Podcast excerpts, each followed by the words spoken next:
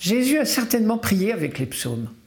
Et on peut l'imaginer chanter les psaumes des montées au cours de ses pèlerinages à Jérusalem avec ses parents quand il était enfant, puis plus tard avec ses disciples. Au cours de sa vie publique, il en a cité un certain nombre. Par exemple, dans le temple, alors que les pharisiens s'indignaient d'entendre des enfants crier Hosanna au fils de David, il a rappelé le psaume 8, je cite, De la bouche des enfants, des tout petits, tu as fait monter une louange. À plusieurs reprises, il a eu recours au psaume pour éclairer son propre destin.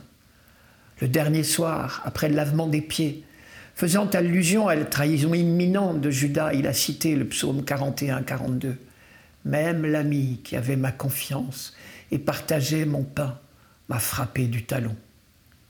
Un peu plus tard, dans la soirée, il a eu cette parole amère contre ceux qui étaient en train de tramer sa perte.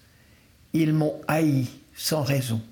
C'est une phrase du psaume 68-69. Ils sont nombreux, mes détracteurs, à me haïr injustement.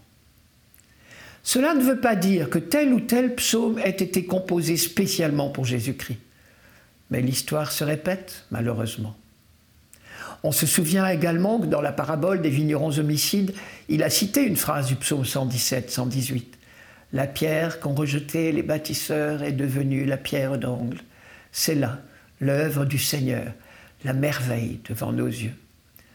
Enfin, à son dernier instant, au moment de mourir, il a prié son Père en empruntant les mots du psaume 30-31. Père, entre tes mains, je remets mon esprit. Et ceux du psaume 21-22. Mon Dieu, mon Dieu, pourquoi m'as-tu abandonné? Dont on sait qu'ils sont les premiers mots d'un cantique d'action de grâce chanté par le peuple d'Israël au retour de l'exil. Ce qui veut dire qu'au cœur même de l'horreur, il ne doutait pas un instant de la présence de son Père à ses côtés.